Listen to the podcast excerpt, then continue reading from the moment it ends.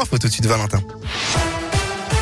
Et à la une de l'actualité, le ministère de la Santé a détaillé aujourd'hui le plan pardon, le plan d'investissement pour aider les établissements de santé médico-sociaux d'Auvergne-Rhône-Alpes dans le cadre du Ségur de la santé. Au total, 1,9 milliard d'euros sur les 19 milliards prévus au niveau national seront dédiés à la région. Les aides serviront principalement à éponger les dettes des établissements, mais pas seulement. 63 hôpitaux et au moins 29 EHPAD sont soutenus dès 2021. Dans le Rhône, par exemple, 300 millions d'euros vont être alloués, dont la moitié aux Les 500, les 156 millions serviront à éponger une partie de la dette des hospices civils de Lyon. Et puis le Premier ministre en visite dans la métropole de Lyon hier, aux côtés notamment de la ministre déléguée chargée de la citoyenneté, Marlène Schiappa. Jean Castex était présent pour parler des opérations de rénovation urbaine en cours à Vénissieux, mais aussi des problématiques de l'insertion professionnelle et de l'emploi à Vaux-en-Velin. Il s'est enfin exprimé sur le collectif Les Dalton et sur les tirs qu'ont reçus des policiers dans le quartier de la Duchère en octobre dernier. Attention à la Croix-Rousse hier soir vers 19h. Un groupe d'individus a été signalé alors qu'il était en train de mettre le feu à des poubelles et de s'en prendre à des passants au niveau de la place Camille Flammarion.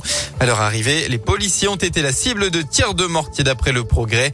Deux jeunes ont finalement été interpellés. Il s'agit de mineurs actuellement placés en garde à vue. Dans le reste de l'actualité, coup de tonnerre dans l'affaire de la mystérieuse disparition d'une joggeuse en Mayenne, retrouvée vivante mardi soir dans un restaurant. Hier, la jeune fille de 17 ans a finalement reconnu avoir menti, ne pas avoir été enlevée, a le parquet de Laval.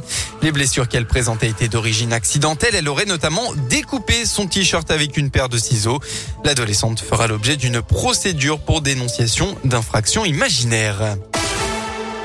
Les sports en football, le FC Saint-Cyr-Collonges au Mont d'Or affronte Grenoble aujourd'hui pour le septième tour. Six niveaux d'écart entre les deux équipes. Les amateurs lyonnais jouent en Régional 3, la huitième division. Ils sont en tête de leur groupe avec cinq victoires en cinq matchs.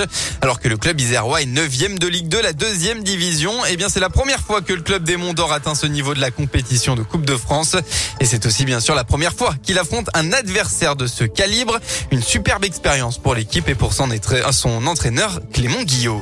Ouais, on s'en rappellera dans, des années. Le club était encore en district il y, a, deux ans.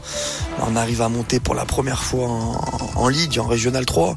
Et puis là, jouer, une Ligue 2, c'est quand même assez fou de pouvoir se confronter à, une équipe professionnelle et, et, tout ce qui va avec. Non, non, c'était vraiment le tirage rêvé pour un petit club comme nous.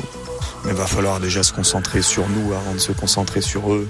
On sait que voilà, on va devoir beaucoup défendre, qu'on n'aura pas beaucoup le ballon et que voilà, va falloir être très solidaire, euh, travailler ensemble et puis exploiter si on a quelques situations. FC Saint-Cyr Collongeon Mondeur contre Grenoble à 14h à Craponne.